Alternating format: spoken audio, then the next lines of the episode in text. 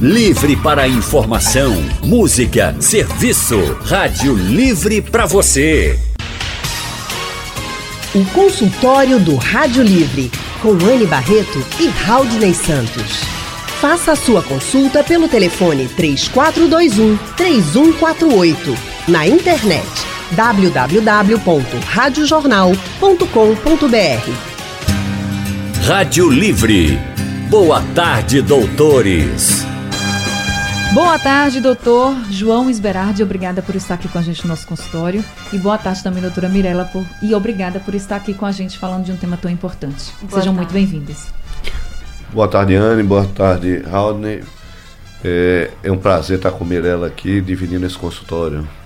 Gente, hoje o nosso consultório vai falar sobre o câncer de mama e as formas de diagnóstico. Nós estamos no mês de alerta e prevenção dessa doença. Estamos no outubro rosa. O câncer de mama é o segundo tipo de câncer mais comum entre as mulheres. No Brasil, o Instituto Nacional do Câncer estima que por ano mais de 50 mil novos casos de câncer sejam diagnosticados. E para falar mais sobre essa doença, a gente está recebendo aqui o mastologista e presidente da Sociedade Brasileira de Mastologia Regional Pernambuco, o Dr. João, ele quem vai, Dr. João Esberardi, é ele quem vai conversar com a gente sobre o câncer de mama. E também vamos conversar com a médica radiologista especialista em diagnóstico por imagem de mama, Mirela Ávila. Boa tarde, doutora. Boa tarde. Obrigada, minha gente. É um prazer enorme estar aqui. Prazer é todo nosso. Eu queria dizer que vocês podem participar com a gente também do consultório, mandando mensagens pelo painel interativo. Vocês podem participar ligando aqui para o nosso telefone para conversar ao vivo com os nossos doutores, também pelo Facebook da Rádio Jornal e pelo nosso WhatsApp. Anote o número do WhatsApp da Rádio Jornal, é o 991 47 85 20. Você pode mandar mensagens de texto ou áudio se preferir. Doutor João, vamos começar explicando o que é o câncer de mama e como ele pode surgir? Sim. É, eu gostaria de, segundo o Instituto Nacional de Câncer, a, para o, a, a expectativa para o ano de 2019 são 59.700 novos casos. Novos casos. Quase 60 mil, né? Quase 60 mil. E a, para o estado de Pernambuco, em torno de 2.600 novos casos. Mas voltando à sua pergunta, Anne, veja bem, o câncer de mama é interessante que saiba que ele sempre é de origem genética. Ou seja, é uma informação né, que é transmitida através do gene. E que tipo de informação é essa? Todo mundo, as pessoas já ouviram falar do DNA, então aquela conformação do DNA, né, que leva uma mensagem, e essa mensagem é o que nós somos, o que eu sou, você é, o que Haldane, o que Mirella é. Então esse tipo de informação ela é transmitida vinda dos nossos pais. Então, para se entender melhor o câncer de mama, ele pode ter duas origens, duas vertentes. Uma é a vertente hereditária, que é em torno de 5 é, 10 é, a 5% dos casos, então um número bem menor. Ou seja, a mulher ela nasceu, ou o homem, é importante também que saiba, nasceu com uma, uma, uma informação errada em alguns genes. E nós sabemos hoje o BRCA1 e BRCA2. Então ela já nasce mutado, ele já nasce diferente. O gene todo mundo tem, mas se ele nasceu diferente, ou seja, ele casou de forma diferente, nesse mapa, né, nesse, nesse, nessa mensagem que a gente tem. Então essa paciente, essa pessoa, ela tem uma probabilidade grande, é, de em torno de 90%, se for o BRCA1, de ter efetivamente de câncer de mama. Então essa mensagem é o que a gente pode detectar. E o outro tipo, que é em torno de 85% a 90%, são chamados cânceres é, esporádicos que estão ligados a fatores reprodutivos e fatores ambientais. Quais são os fatores reprodutivos? É a mulher que não teve filho, se não teve filho, se a mulher usou pílula concepcional, durante quanto tempo, né? se parou, foi ininterrupto ou não, se ela amamentou ou não. Então, são alguns fatores, para a gente não, não estender muito, são fatores reprodutivos. E os fatores ambientais que os mais sabidos, que hoje em dia se tem bastante os estudos, os papers, os, os trials têm mostrado muito, que são exatamente os resultados dos fatores alimentares, né? e com relação ao exercício físico, que é fundamental, e outra coisa também é a questão da ingesta, tanto da bebida alcoólica em, em excesso e o fumo. Isso para homem e mulher? Isso para homem e mulher. É importante que se saiba que 1% dos cânceres de mama ocorre no homem. homem. Então o percentual é bem menor, mas ocorre. Agora, quando a gente fala de diagnóstico, quando a gente fala de prevenção, a gente sempre lembra da mamografia. Mas quando as mulheres são mais jovens, por exemplo, antes dos 40 anos, normalmente, se não tiver um caso de câncer de mama na família, a indicação é uma outra mamária. Uhum. Eu queria, Mirella, que você explicasse para a gente, em forma de, de deficiência mesmo, de diagnóstico, qual é a diferença entre a outra da mama, que é a ultrassom da mama, e da mamografia? Ótimo. Bom, a mamografia é o exame de excelência quando se fala em rastreamento do câncer. Rastreamento do câncer quer dizer procurar o câncer numa população assintomática, onde a doença não se traduziu ainda. Quando se fala em rastreamento, realmente a mamografia é o exame que a gente tem comprovação que existe eficácia na redução da mortalidade, que a gente consegue detectar precocemente a doença. Entretanto, a mamografia, quando a mama é densa, quando a mama é pouco gordurosa e mais fibrosa, mais glandular, é o que a gente chama de mama densa, ela pode perder um pouco a sensibilidade diagnóstica. Ela não teria uma eficácia diagnóstica 100%. Nesses casos, o ultrassom é extremamente importante como forma complementar. O, a ideia principal é que o ultrassom seja um exame complementar e a mamografia seja o exame principal. O ultrassom realmente ele vai nos dar informações bem é, importantes quando a gente está falando de uma mama bem mais densa. Quando a mulher tem uma mama já bem gordurosa, que a gente chama de lipossubstituída, essa mama já tem uma, uma sensibilidade de detecção diagnóstica por mamografia que não necessita de outro método. A mamografia seria, nesse caso, completamente diagnóstica. Isso tem a ver com o tamanho da mama, não? Não tem a ver com tamanho, mas tem a ver com idade. Mulheres mais novas tendem a ter mamas mais densas. Mulheres mais velhas tendem a ter mamas mais gordurosas, porque a fisiologia normal do tecido mamário é ir trocando a glândula por gordura. Entretanto, muitas mulheres mais velhas hoje têm mamas densas, né, doutor João? A gente acontece muito frequentemente, nesses casos, a gente tende a pedir que se faça, orientar que se faça os dois exames em conjunto, onde a gente consegue ter uma acurácia diagnóstica bem melhor. Doutor João, e quais são os sintomas do câncer de mama? Olha, Rodney, é, é, importante que a mulher conheça a sua, o seu, o seu corpo, né? Então ninguém melhor que a mulher para conhecer seu corpo. Então qualquer alteração, ela deve é, sempre ficar em alerta, procurar o seu mastologista, que ela deve ter, como tem o seu ginecologista, ter o seu mastologista também e fazer seus exames de, de rotina. Se ela é, é enquadrada efetivamente em uma paciente de risco maior para câncer de mama, foi aquilo que nós falamos inicialmente, essa paciente tem que ser vista mais a miúde, ou seja, com maior frequência e dependendo, como a doutora Mirella bem falou, aquele exame que será empregado de acordo, quem pede o exame não é a paciente.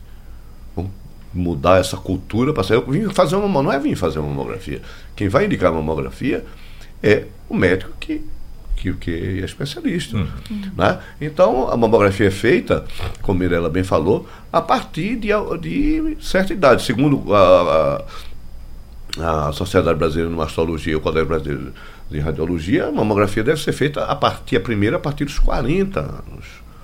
Então, aí é, nós podemos considerar que é a impressão digital, ou seja, a partir de então, essa mamografia ela vai ser, as subsequentes vão ser vista de acordo com essa mamografia.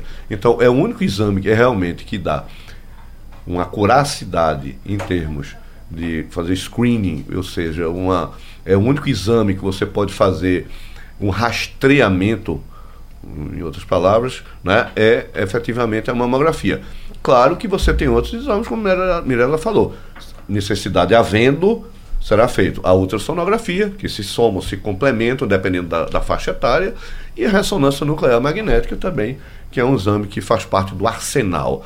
Mas respondendo a sua pergunta é, de forma bem sintomas. objetiva, os sintomas. Os sintomas, o que é que nós vamos achar? Se tem um abaulamento, se tem uma retração durante o autoexame, que a mulher deve fazer periodicamente, mensalmente.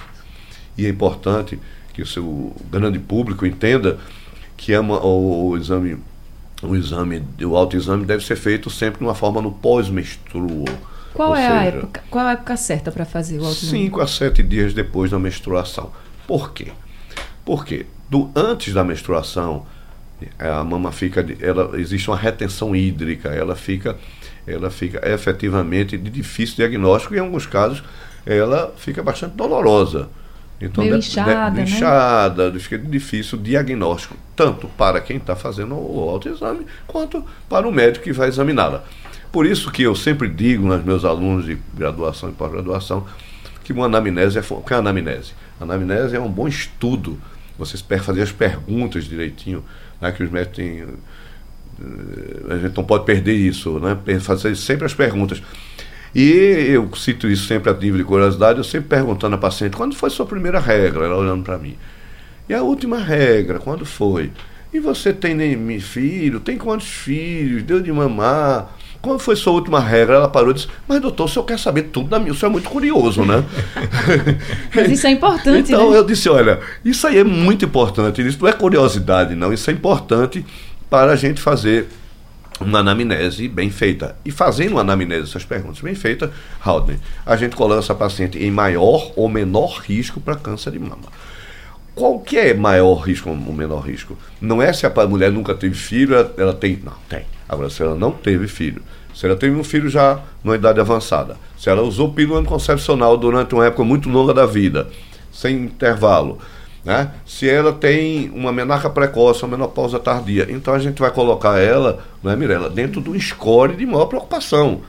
Então essa paciente tem que ser vista de uma forma mais, né? assim, se tem casos de câncer de mama na família, de primeiro grau, que é importante isso. Se tem câncer de mama na família masculino, que é muito importante, a gente fazer esse tipo de pergunta. Então a gente vai colocar ela.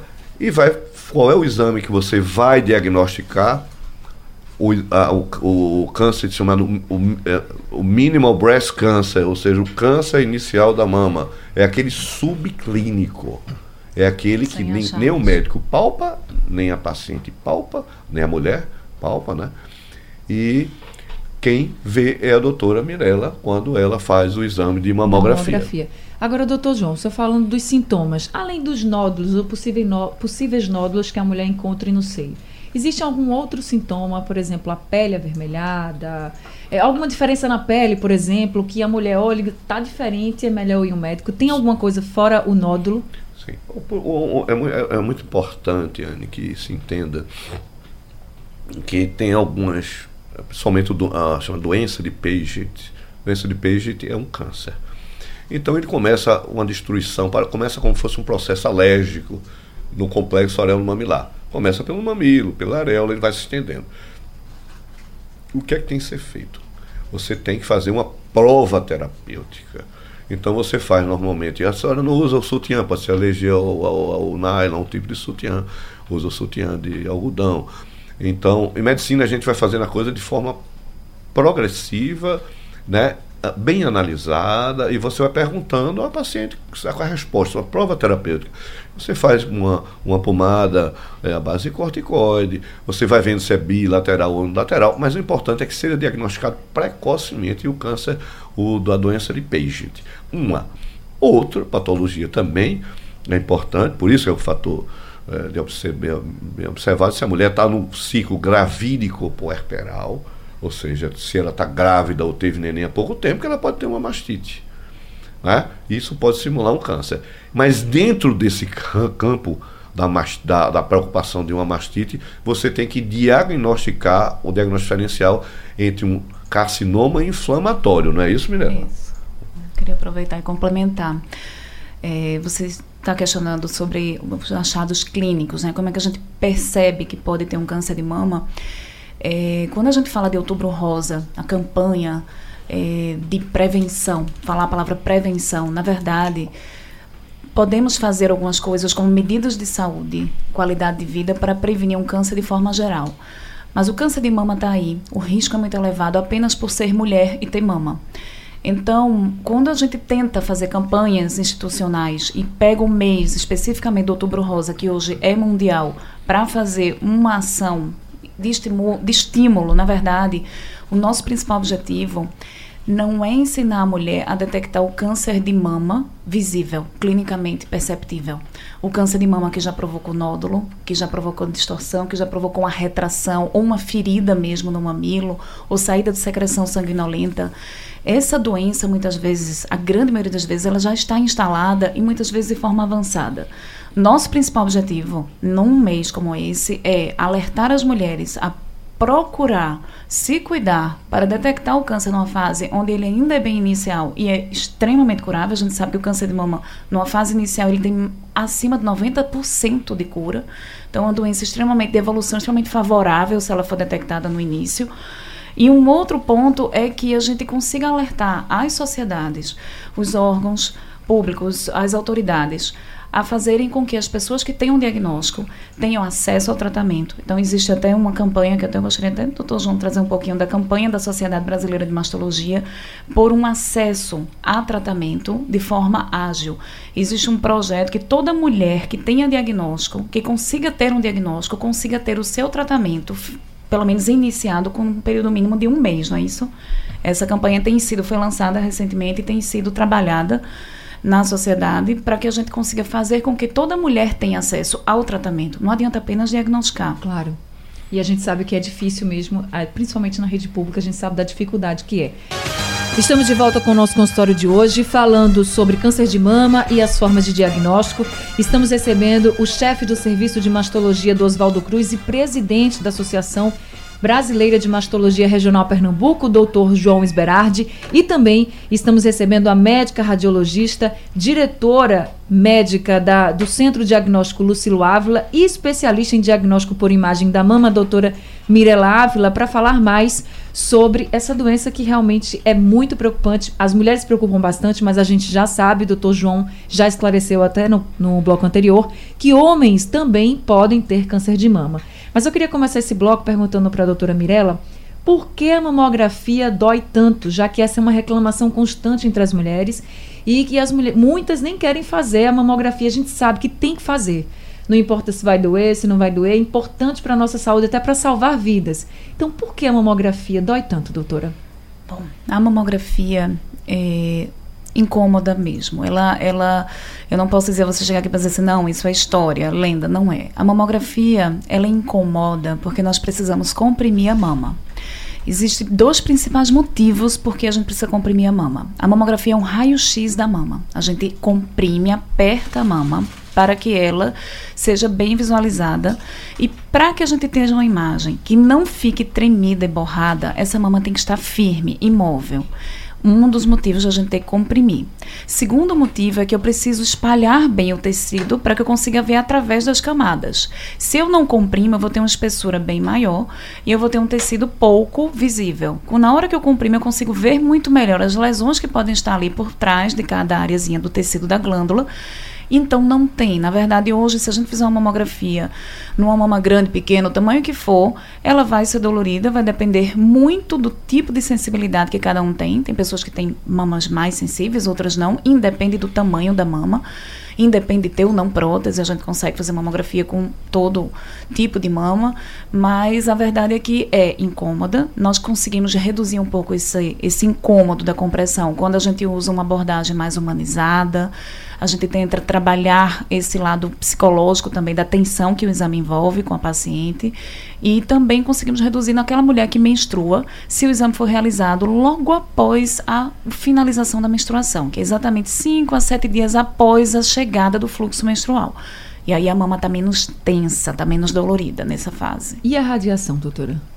Esse é um dos grandes medos, é um dos grandes receios da mamografia e se fala bastante hoje quanto que a gente recebe de radiação numa mamografia, quanto aquilo pode causar uma doença, um câncer, um possível câncer de mama, de tireoide que está ali perto. Bom, a mamografia, ela realmente, como eu falei, é um raio-x da mama. Então, ela envolve radiação, ela emite radiação. Mas a radiação da mamografia é muito baixa. Eu vou fazer um comparativo para vocês terem uma noção. Uma mamografia completa equivale a gente ter vivido e recebido radiação ambiental, estamos aqui o tempo todo recebendo radiação ambiental, equivale a gente receber sete semanas de radiação ambiental. Na verdade, uma mamografia completa tem uma dose de 0,4 miligri. Uma um ano inteiro de exposição à radiação em nossa cidade equivale a 3,0. Uma mamografia equivale mais ou menos a um voo transatlântico de 10 horas. Então, nós recebemos radiação de várias formas. A mamografia é uma delas, mas é uma forma de radiação tão baixa que os benefícios que a gente tem com mamografia não justificam esse risco mínimo. Então, fica o alerta para todo mundo tem que fazer mamografia a partir dos 40 anos, como o doutor João falou, e, ou se o médico indicar numa outra idade. Quem tem que indicar é o médico, não é a gente que vai ter que escolher, né, doutor João? O doutor João estava falando isso. Então, se você tem indicação do médico, tem que fazer, mesmo que vá doer ou não. É importante você fazer, mesmo que você não tenha sentido nada no seu seio de diferente, mas tem que fazer. Essa é a prevenção, é uma das formas de prevenir o câncer de mama. Aí, doutor João, aqui no painel interativo, o João Carlos de San Martin pergunta se os nódulos de um possível câncer de mama podem ser detectados em outro local que não seja as mamas. Pode? Pode aparecer em outro local? É, o, o nome dele é. João. João, o nome dele meu é João. xará. Olha, João, é, exatamente o que você falou é o que eu estava pensando em falar e vou falar agora. É, tem um, um ditado assim: quem procura, encontra. Com relação à mama, a gente enfatiza isso. Quem procura, encontra a cura. Então é muito importante o diagnóstico precoce. Para evitar exatamente o que você está dizendo aí. O câncer de mama, ele começa na mama. Ou nas mamas. Mas especificamente, uma maior incidência é em uma mama. E ele leva a metástase à, à distância. O que é metástase? São aquelas células é, malignas, né? e que vão se acestar, elas vão, elas vão para outros órgãos, tipo ossos, ou fígado, ou pulmão. Isso dependendo de cada tumor pelo o caminho natural que ele leva. Mas o câncer de mama, inicialmente, ele começa na mama e vai percorrendo isso até levar a metástase à distância. Doutora Mirella, e como prevenir o câncer de mama? Bom, podemos fazer medidas eh, principalmente através da qualidade de vida.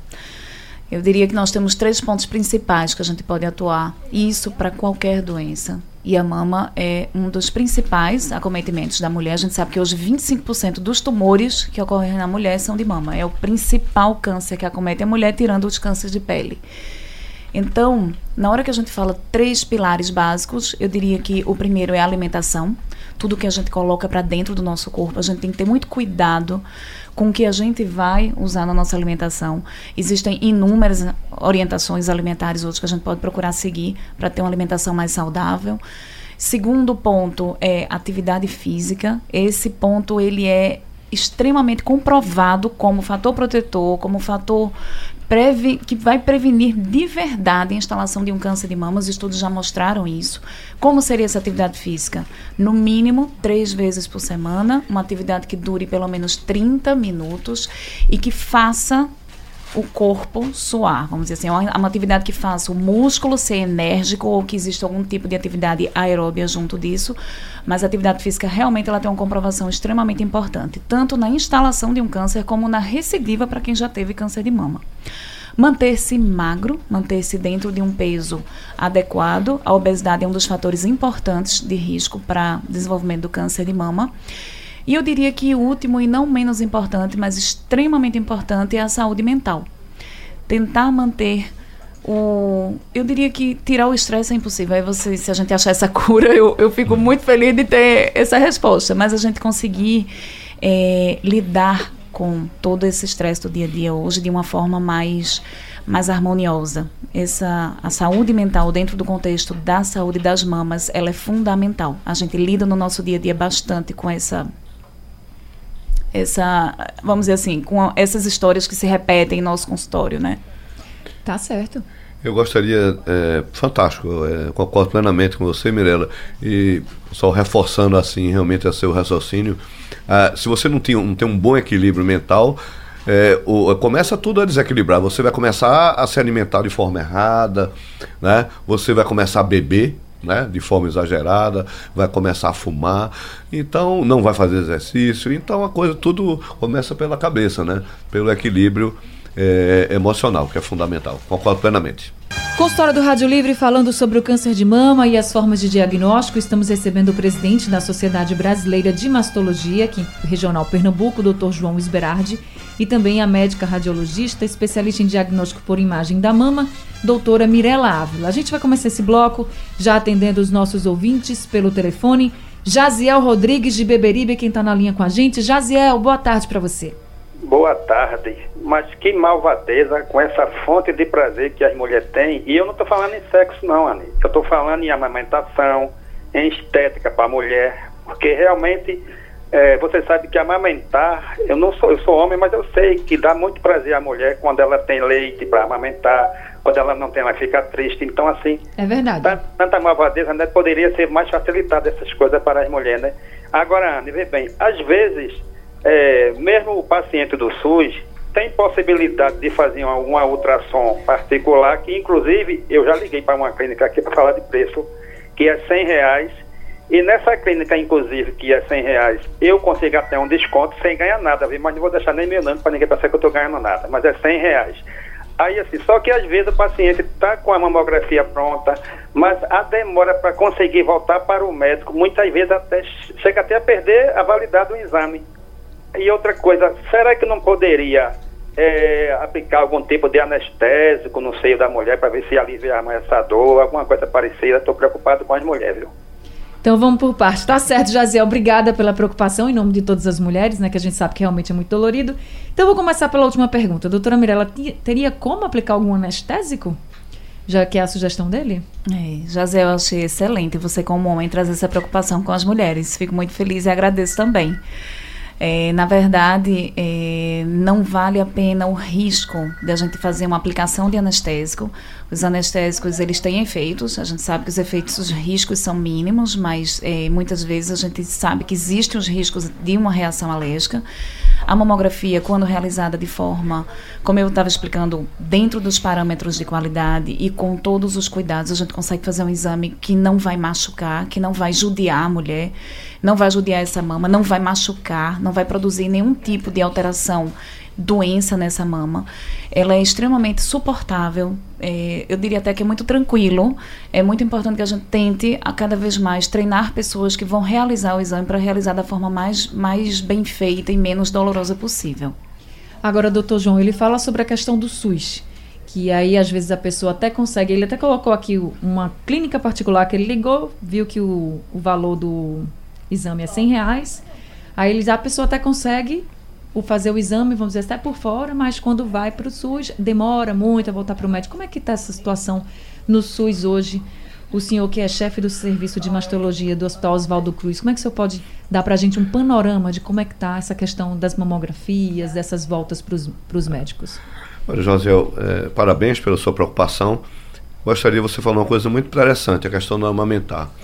Então você veja como hoje é encarado né, o fator, o, o estímulo com relação à amamentação.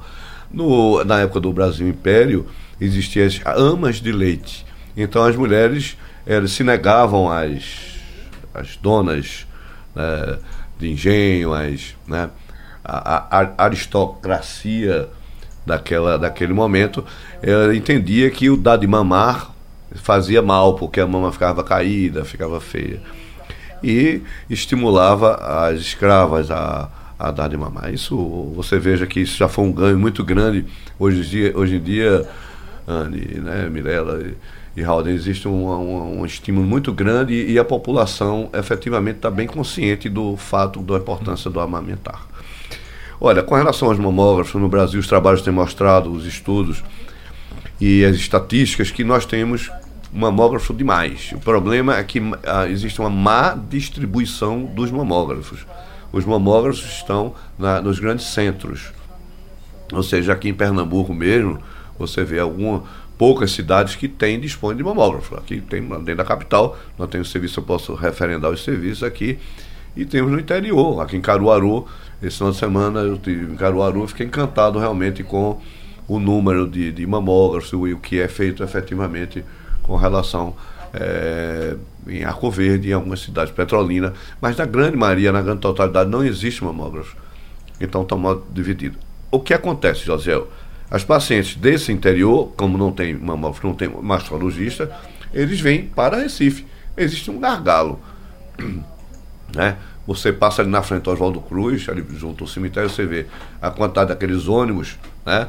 É, tratamento fora do domicílio, tem uma quantidade imensa. Então essas pacientes, essas mulheres vêm de uma forma grande para a procura e nós procuramos, procuramos ao máximo atender. Eu posso falar bem do, do serviço do Hospital Universitário Oswaldo Cruz, que temos um esforço imenso para atender todo o número dessas mulheres. Mas E a com- demanda é grande demais. com a maior brevidade possível. Mas a demanda é muito grande. Então, por isso, estamos estimu- estimulando sempre a presença de, de especialistas, de profissionais não, no- no- no- nos interiores e que possam efetivamente resolver esse problema. Tá certo. Quem está com você, Raudney? O Odair Passos pelo telefone, o Odair é do Barro, está conosco ao telefone. Olá, Odair. Boa tarde, Raul. Boa tarde, Anne. Boa tarde, Odair. doutores aí.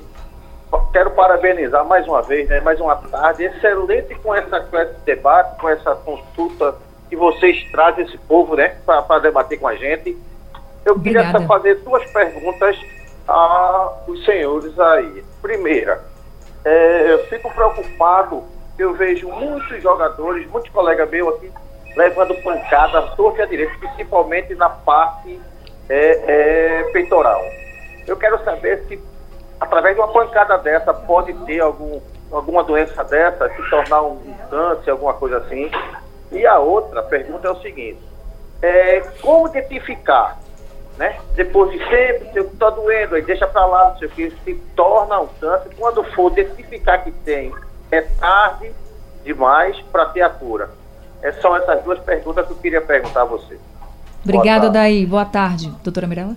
Boa tarde, Odaí.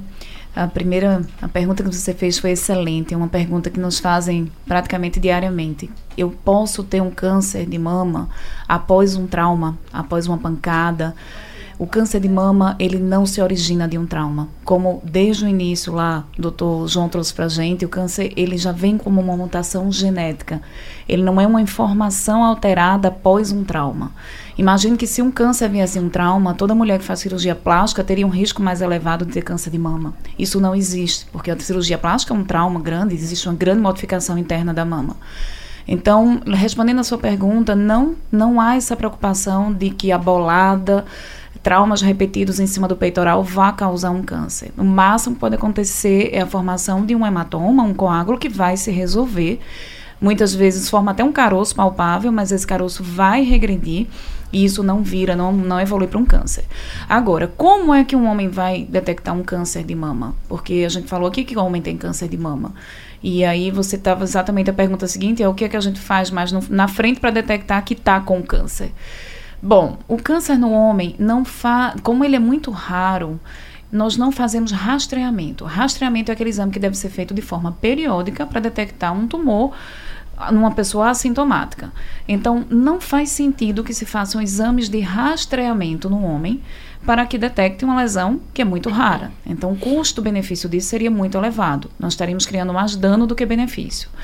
Na verdade, para o homem, o qual é o alerta? É o homem saber que um câncer de mama pode existir e que quando ele perceber qualquer alteração palpável, como um nódulo ou uma retração no mamilo, também é comum que seja uma forma de apresentação no homem, ou mesmo saída de secreção sanguinolenta pelo mamilo, ele procure um especialista. Procure, o ideal seria um mastologista, se não puder, procure no mínimo um médico para mostrar esses achados, porque para o homem a percepção do achado clínico ela é muito mais fácil do que na mulher, já que a mama masculina ela é pequena.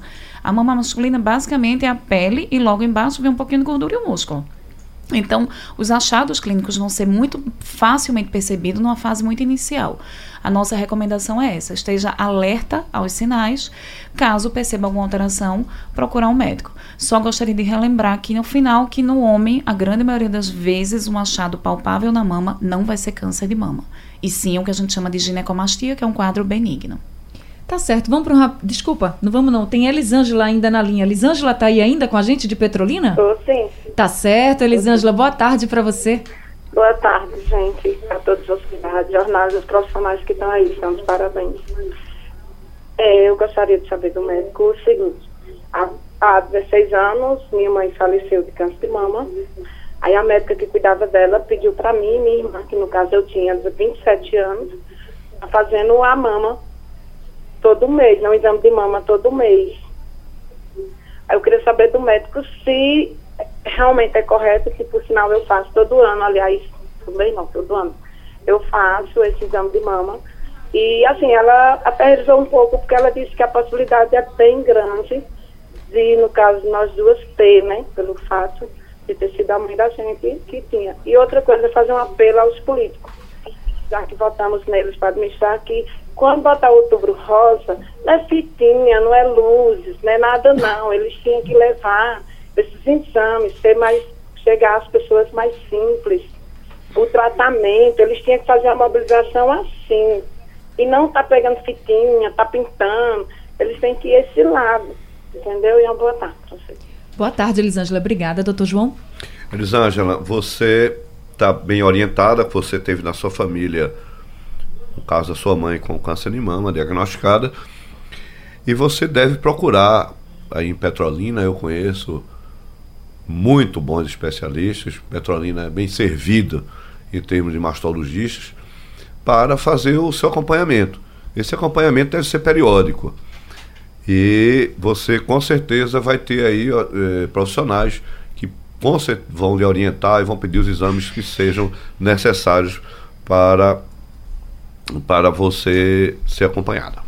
Consultório do Rádio Livre falando sobre câncer de mama e as formas de diagnóstico. Estamos recebendo o presidente da Sociedade Brasileira de Mastologia Regional Pernambuco, Dr. João Esberardi, e também a médica radiologista especialista em diagnóstico por imagem da mama, doutora Mirela Ávila. A gente tem algumas perguntas pelo painel interativo e uma delas é do Itamar Francisco de Casa Amarela que diz o seguinte: ele fala que a esposa já fez cirurgia de mioma, tem tireoide, vários nódulos no seio. Aí pergunta para o doutor João se ela é uma paciente de risco, pois o médico passou um exame que nele diz que esse exame ele vai ter que fiar uma agulha para ver o topo do nódulo e diz que ela está com muito medo e que ainda não fez esse exame. Ela seria uma paciente de risco, doutor João? Olha, não existe um, um diretamente um risco para o, o, mioma não tem ligação com o câncer de mama, nem as, as lesões de, de, de, tiroide. A grande maioria, o mioma é, um, é benigno. Ele pode ser é, intramoral, subseroso, e são é, o bioma e o, o, o submucoso. Então, são, o, o, dependendo do mioma, se ele tem uma sintomatologia, dependendo do tamanho dele, é tratável ou não. Com relação à tiroide, é, uma grande maioria da, das mulheres tem um nódulozinho de tiroide e tem que ser visto para é, sempre acompanhar. Claro que existe câncer de tiroide que tem que ser diagnosticado precocemente, como existe câncer de endométrio, câncer de colo de útero que tem que ser visto. Mas pelo que eu entendi, no caso dela, absolutamente não tem nenhum, são lesões benignas. E esses nódulos na mama tem que ser visto. Tem que ver qual é a idade dela, qual é o exame nessa, eh, que deve ser indicado para diagnosticar. Até porque, gente, nem todo nódulo que aparece no seio é câncer. Então, por isso que precisa se, se, investigar, né, doutor João? Sim, é isso aí você falou uma coisa fundamental. Eu acho que o mais importante dessa entrevista é exatamente isso. Mas saber que a maioria do, do, do, dos, das lesões da mama são lesões benignas. Então, o interesse nosso aqui é a importância da nossa presença aqui. E ao mais a vocês o convite aqui que vocês fizeram que é fantástico é para mostrar à população que existe as patologias não é para alarmar alertar né? aquilo que eu falei o câncer de mama é, quem procura sempre encontra. E se você encontrar nas formas iniciais você encontrou a cura. É muito importante ter essa frase sempre é, de uma forma assim bem clara na cabeça.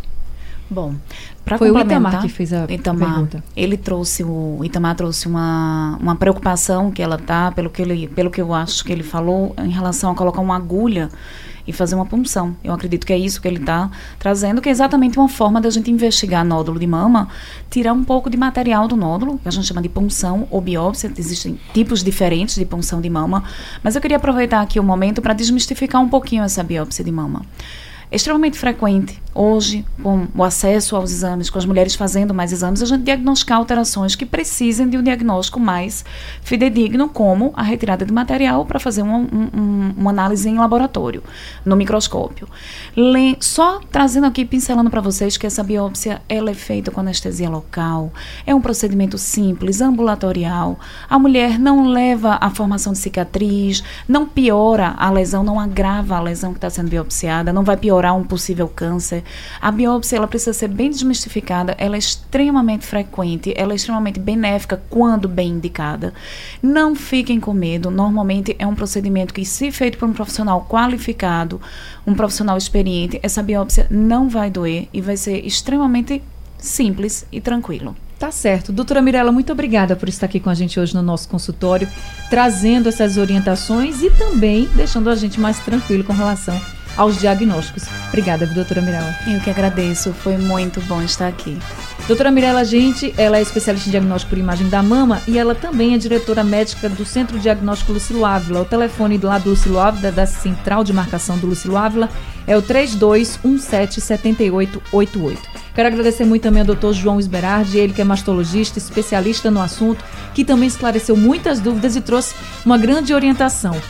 Quando a gente fala de câncer de mama, quem procura acha cura, né, doutor? Então que a gente faça sempre essa prevenção, esse diagnóstico precoce, que a gente esteja sempre ligado nos exames que a gente tem que fazer e que a gente não relaxe nunca. Obrigada, viu, doutor João? Obrigado, Anne, obrigado, uh, Rodney. Uh, um prazer estar com Mirella aqui, trazendo informações eh, com relação às, às patologias mamárias.